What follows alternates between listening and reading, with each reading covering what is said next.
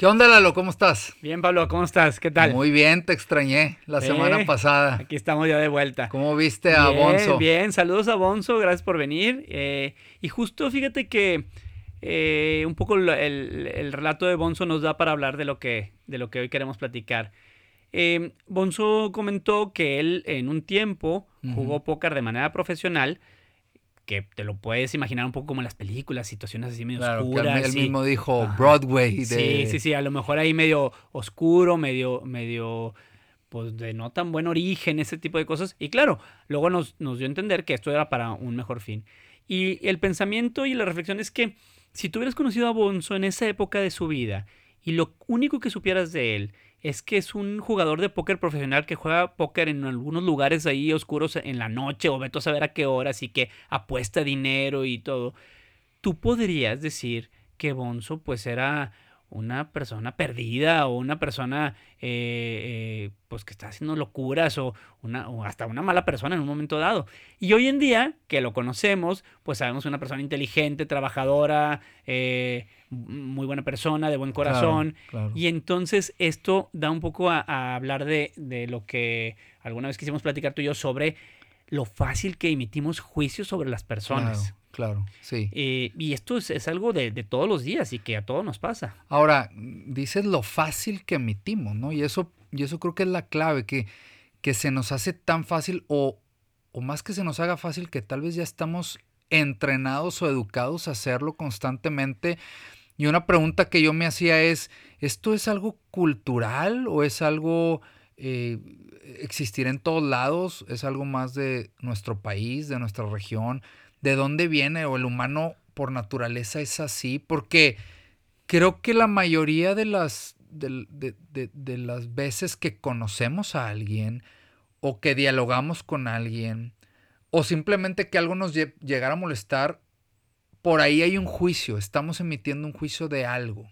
Sí, y definitivamente emitimos juicios hacia o sea, al, emitir juicios, pues podemos descalificar a una persona o bien la estamos enalteciendo de algo que tampoco realmente es o, o tiene o, o, sea, le estamos dando un valor que tampoco necesariamente tiene, para un lado o para el otro, ¿no? Y, yo sí creo que, que viene de, un tema cultural, de, tu, de, de, cómo te criaste y de, pues, temas familiares, temas eh, de la escuela a la que fuiste o... Eh, no sé, hasta cómo la, cultura que recibiste a través de la televisión o de algunos medios, etcétera. Y entonces, eh, siempre llega un punto en el que a lo mejor puedes juzgar, es decir, a lo mejor puedes tú no tener este nivel donde juzgas por las apariencias, pero luego tantito más otro nivel, eh, si empiezas a juzgar por cuánto dinero gana o a qué se dedica o, con quién se junta, con quién se junta, cómo habla, bla, bla. Entonces, eh, puedes encontrar el nivel donde ya empiezas a juzgar. Y sí está súper arraigado. O sea, es algo que, que, que no, como, como dije, se nos hace fácil, pero en realidad es inconsciente, creo, de algunas veces. Claro, y, nos, y bueno, tal vez no ponernos tan filosóficos, pero ¿a dónde nos lleva esto? Porque, porque yo creo que todas las personas emitimos juicios. Entonces esto nos lleva a que hay diferentes realidades o puntos de vista de cada persona en, por diferentes personas. Sí. Es como, es como la persona que tú conoces y te pregunto, ¿y conoces a, tal persona? Y me dices, oye, sí, es súper buena onda y me cae súper bien. Y yo, no, hombre, yo lo odio, no lo soporto. Y, entonces, la misma persona tiene, emitimos juicios distintos y probablemente yo lo emita, eh, cuando, sobre todo en el juicio negativo, por desconocimiento. Y entonces, a la pregunta de, de por qué juzgamos, yo he pensado que juzgamos en base a dos premisas. Una, en base a información incompleta o incorrecta, o ambas. Y la segunda premisa es que juzgamos en base a nuestras propias creencias, sentimientos, sí, a nuestra, nuestra realidad, nuestra eh, cultura, nuestros aprendizajes. Lo que nos enseñaron a nosotros, lo que nos dijeron que estaba bien y estaba mal. Otras personas que no somos nosotros nos dijo que, era, que estaba bien y que estaba mal. Y ahora resulta que en base a eso juzgamos. Claro. Eh, em, a ser egoístas, a no pensar en los demás, a no tener empatía, o sea, a no ponerse en los zapatos y en la vida y en la realidad de alguien más que puede estar cometiendo un error o tomando una decisión distinta o, escogiendo un camino distinto. O fue educado diferente, o vivió situaciones diferentes e, en la historia de su vida que hoy lo llevan a tomar esas decisiones o a hacer esos actos o a...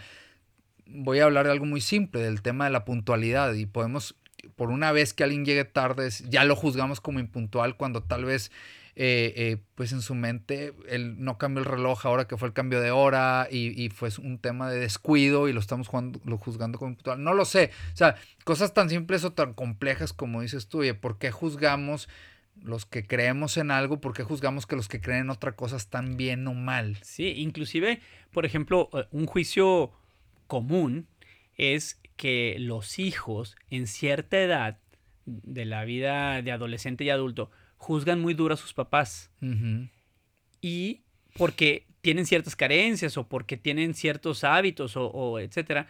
Pero, ojo, ¿de dónde querías que tu papá o tu mamá o sacaran ciertos elementos para educarte si ellos no los tuvieron cuando ellos fueron pequeños? Claro, ahí viene la típica frase de, de, papá y mamá que dicen, a mí me hubiera gustado tener a alguien que me dijera y que me educara para, para estas situaciones y nosotros, no, es que tú no sabes y tú nunca lo viviste y es otra época. Entonces em, emitimos un juicio eh, duro. Sí, ¿y cuál es el riesgo y cuál es lo malo de, de juzgar? O sea, ¿dónde está el problema o el peligro? Claro, digo, definitivamente, como lo decías, puedes darle puedes darle a alguien más valor o menos valor de lo que es. Puedes llegar a tomar una decisión equivocada por emitir un juicio equivocado. Entonces, la repercusión de eso puede ser tan simple o tan compleja o, que, te pegue para el resto de tu vida por el simple hecho de emitir un juicio. O sea, el,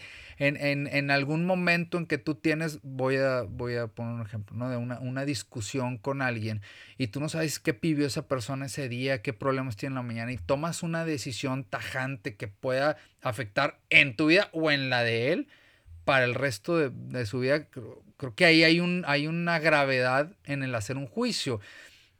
Está complicadísimo, porque también qué tendrías que hacer para que eso no sucediera. Claro, y yo, fíjate que ahí lo que, lo que pensé con respecto al tema de, hacer un juicio es que hacer un juicio implica esto, eh, asignarle un valor a la persona, eh, a, sus intenciones, a su carácter, Positivo o negativo. Positivo o negativo, Ajá, basado eh, otra vez en, información incompleta o incorrecta eh, o cosas que ni te constan, ¿no?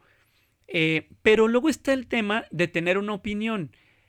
Y yo con lo que pensé con tener una opinión es, tú puedes tener una opinión en base a, a un acto que alguien realizó, en base a un hecho, en base a una decisión que alguien tomó, y puedes tener una opinión. Y creo que esa opinión a lo mejor la puedes expresar con alguien cercano a ti y pueden conversar sobre esas opiniones.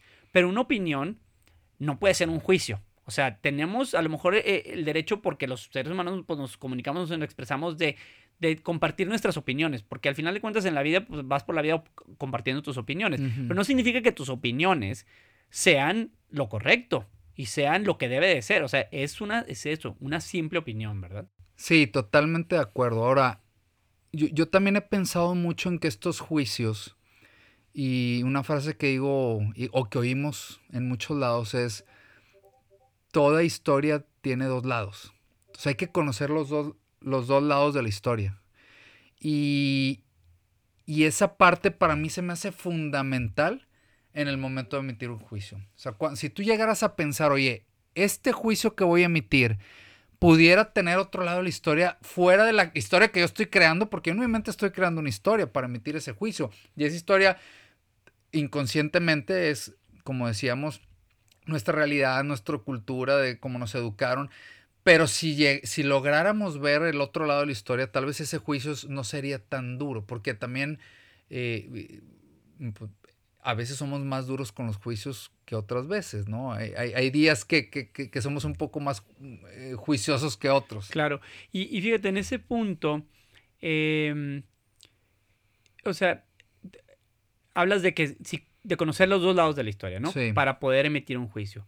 Pero otra cosa que yo estuve pensando es, ¿cuándo realmente tienes toda la información, el 100% de la información de una persona o de una situación, de lo que está viviendo, de sus sentimientos, de lo que está, eh, de cómo fue criado, de dónde viene. O sea, cuando realmente tienes, o sea, esto que dije, lo hacemos en base a información incompleta o incorrecta. Bueno, dime, ¿cuándo tienes el 100% de la información este, fidedigna y real y todo? No, claro, creo, creo que la respuesta es que nunca. Sí, y desde cómo se siente en ese momento, porque la situación puede ser similar o casi exacta a otra en los hechos, pero en los sentimientos puede estar completamente diferente. Entonces, desde ahí ya es prácticamente, eh, eh, acepto lo que dices, prácticamente imposible. Pero, ¿qué haces? Porque en algún momento, o sea, es, imposible tampoco generar como eh, en, entre esa línea de opinión y juicio y ser siempre empático con todas las personas y, vivir así, ¿no? En una eterna empatía. E, entiendo, entiendo eso, pero sí creo que el, el poder reflexionar en que en, la, en que en realidad nunca vas a tener el 100% de la información, creo que te tiene que hacer reflexionar que no debes de emitir juicios. Sí, claro. O sea, y yo entiendo, ¿cómo le haces para, para ser imparcial? ¿Cómo le haces para ser empático? O sea, pero sí hay que hacer una lucha por ser imparcial y empático. O sea, siempre hay que tratar de poder ver el otro lado de la moneda. Oye, es que fulano Mm, tal persona me dijo algo. Bueno, ¿no será que pudo haber habido algo más por lo cual te dijo eso? O, eh, o sea, sí, pero está bien eh, eh, complicado. y en la sociedad en la que estamos, muchas veces agarramos el juicio que más nos conviene, emitido por alguien más, ¿verdad? O sea, si, si estamos hablando ya en, en temas de comunidad o sociedad, el juicio que más nos conviene es el correcto, ¿verdad? Donde, donde dicen, esa persona es así y, lo más fácil es ir compartiendo ese juicio y ese, ese, eh, esa verdad, bueno, esa mentira se convierte en una verdad al hacerla tan recurrente en tanta gente, se puede volver una verdad y puede ser peligrosísimo. Claro, entonces yo creo que juzgar es tan fácil y tan inconsciente a veces que la solución en verdad, yo creo que para crear un mundo mejor donde no juzguemos tanto es hacer una, eh, eh, pues una como decisión consciente y tienes que practicar el, el realmente ser empático y no meter juicios. Yo me acuerdo que hace unos 11 años conocí a una persona por primera vez y el, día que la conocí, eh, es una amiga, muy buena amiga que, que sigue siendo mi amiga, lo primero que me dijo en broma, me decía, bueno, cada quien sus salidas. Y luego esa misma, ese mismo día me dijo, bueno, cada quien sus fiestas. Y, y lo decía tan natural, pero lo decía tan sincero, o sea, o sea, porque yo creo que yo le estaba hablando de alguien más que estaba, no sé, eh, agarrando mucho la fiesta. Y me, lo primero que me dijo fue, bueno, cada quien sus fiestas. Y lo que me hizo pensar es, es que no sabemos por qué alguien puede salir tanto de fiesta. ¿O qué tiene de malo? Ah, ¿O qué tiene Más allá, ¿verdad? ¿Qué tiene de malo? Porque para ti salir mucho, pero al final, ¿y qué tiene de malo? Sí. Como dicen, eh, ¿y qué tiene? Sí. O sea, ¿que le está haciendo mal a alguien? O, cuál es el parámetro de cuánto sí es buena cantidad de fiesta y cuánto no? Sí. Otra vez, te va, porque partiste de tus propios estándares, creencias, etcétera, eh, y estás emitiendo juicios. Y entonces, lo que pienso es que sí tienes que hacer una, eh, una ejercicio constante de ser empático. A mí, por ejemplo, eh, yo tengo 10 años dando clases y, es, o sea, es fácil caer en que a un alumno lo podrías descalificar por emitir un juicio de él eh, por una acción, un momento, un evento aislado, ¿verdad? O sea, y es, eh, tienes que evitar eso, tienes que evitar, y tienes que evitarlo, por ejemplo, yo en lo que me dedico, pues cada persona que cruza la puerta en el consultorio, eh, tengo que ser lo, totalmente imparcial y empático. O sea, si en los últimos meses no se tomó la medicina que le di, pues qué sé yo por qué no se la tomó. No es un tema personal, no puedo juzgarlo, sino más bien mi, mi, rol ahí es ser empático con él y darle una nueva oportunidad y darle lo mejor de mí para poder obtener el beneficio que queremos. Me, me pones a pensar un poquito que luego, hablando de, tu alumno, que, que, sería bueno también el ejercicio de, de la importancia de decir, cuando yo estoy del otro lado, cómo yo evito que generen juicios de mí. Porque, porque lo más fácil es, bueno, o creo que lo más difícil es cómo, cómo yo no hago un juicio, ¿no? Cómo yo no hago un juicio al, momento de ver o de ver una acción o una reacción. Pero, pero la otra es cómo también el, el, el que está siendo presentado o el puede de cierta manera aminorar el nivel de juicio. O sea, ¿qué, pudiera hacer yo? Y, se me viene a la, cabeza eso de la primera impresión, es como ya siempre te van a ver, ¿no? Entonces, como también tal vez hay que, de cierta forma, pensar en que alguien puede meter un juicio muy duro si no cuidamos un poquito lo que nosotros realmente queremos presentar. Y eso es, pues, tratar de ser también un poco más, eh, no dejar de ser tú, pero, pero no, no llegar a, cometer grandes errores en, primeras ocasiones o en ciertas ocasiones. Sí, pero aún así sigo pensando que en una situación como esa, yo creo que lo que debería de prevalecer es Totalmente no juzgar por la primera impresión. Al contrario. O sea, yo diría, o la típica de no juzgar un libro por la, por la cubierta, ¿no? O sea, eh, es decir, tenemos que estar abiertos a darle más de una oportunidad a la gente. Estoy totalmente de acuerdo, pero lo que voy es tampoco le pongas una cubierta fea. O sea, esmérate tantito. Yo sé que feo y bonito no. no Son tus estándares. Exactamente. Y, te voy a decir, yo, yo otra de las situaciones donde viví eh, algo que estaba fuera de mi. De mi de, pues a lo mejor de, mis estándares y, de, lo que yo estaba viviendo, es que cuando estaba estudiando la carrera de medicina, tuve una rotación en Baltimore eh, en un hospital ahí de urgencias, muy calificado. Bueno, muchos de los enfermeros en aquella época, que eran los noventas, tenían tatuajes y piercings. Yo nunca había estado en una cultura, en un, porque en los noventas no había tanto, al menos alrededor de mí, eh, de gente con tatuaje y piercing, y, y menos en el medio profesional. Y ahí los pacientes para nada tenían un problema con eso, porque los pacientes sabían que esa persona que estaba en la sala de urgencias con sus tatuajes y sus piercings era la mejor persona que lo podría estar atendiendo en ese momento. No lo rechazaban por cómo se veía, sino que le daban el atributo y el valor de que esta persona estudió y se formó para poder estar aquí atendiéndome en este momento. Claro. Entonces. Pero, pero luego también pasa eso, te vas a otros países eh, donde hay eh, alta violencia y donde se caracterizan o se, se ponen los tatuajes por como símbolo de soy parte de ese grupo de violencia. Y, entonces alguien de ahí llega a Baltimore y puede hacer un juicio. Entonces, ¿hasta dónde? Entiendo, entiendo eso. Y eso sería, eh, eh, se puede, o sea, eso se podría entender, ¿ok? Eh, pero, pero, digo, el, otro día te platiqué esto de que llegó un paciente que tenía muchos tatuajes y pues yo no sabía ni quién era. Y al final, o sea, yo lo traté normal y todo y al final cuando se fue me enteré que era el cantante de una banda. Que yo, por no saber que era el cantante de una banda, no le atribuí ningún tipo de juicio para ningún lado y para otro. Y, a lo mejor hubiera sido un juicio de que estaba yo bien emocionado. O sea, y que. pero entonces. sí, o sea, y, y, hubiera pedido a lo mejor un poco de objetividad. Pero.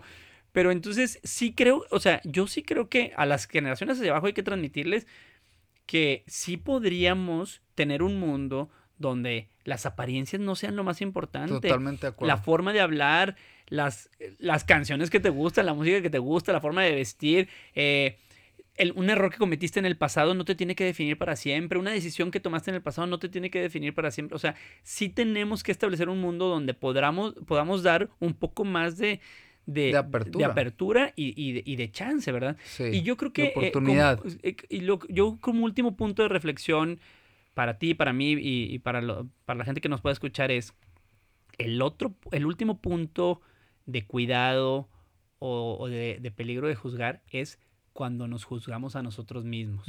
Y cuando dejas de hacer cosas o dejas de ser alguien porque te juzgas a ti mismo basado en los estándares de la sociedad o, de, otras personas. Que va muy de la mano con lo que dije anteriormente, que tal vez por, por tratar de aparentar algo estabas dejando de, ser tú. Eh. Por eso la línea de decir, oye, no dejes de ser tú, pero, pero hay ciertos estándares, eh, eh, ¿cómo los podría llamar? Como humanos, ¿verdad? Y eso es lo que decían, el respeto pues tiene una línea, ¿verdad? O sea, mi libertad termina donde empieza tu nariz, ¿verdad? Entonces, esas, esas como reglas humanas que se han ido dando a lo largo del tiempo, creo que siempre existirán.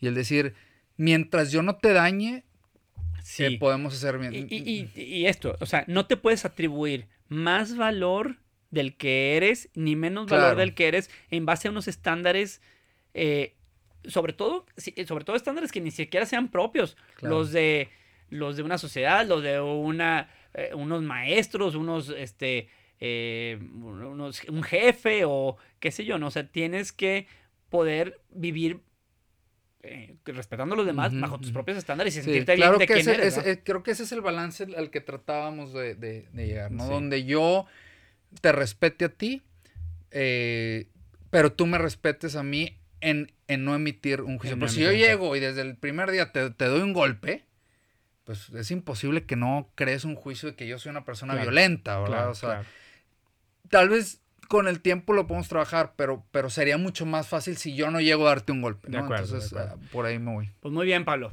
Un tema bueno que da para más. Sí, este, con, sus, con sus detalles.